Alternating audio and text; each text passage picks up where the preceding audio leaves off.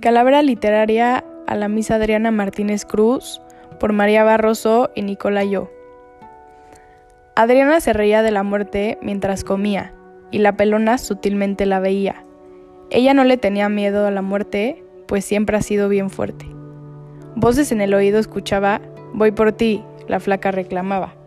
No me importa que me lleves mientras que con García Márquez me entierres, porque como él dijo, deja que el tiempo pase y veremos lo que trae. La huesuda no se fiaba, porque Adriana era tan bella que hasta la tilica la envidiaba.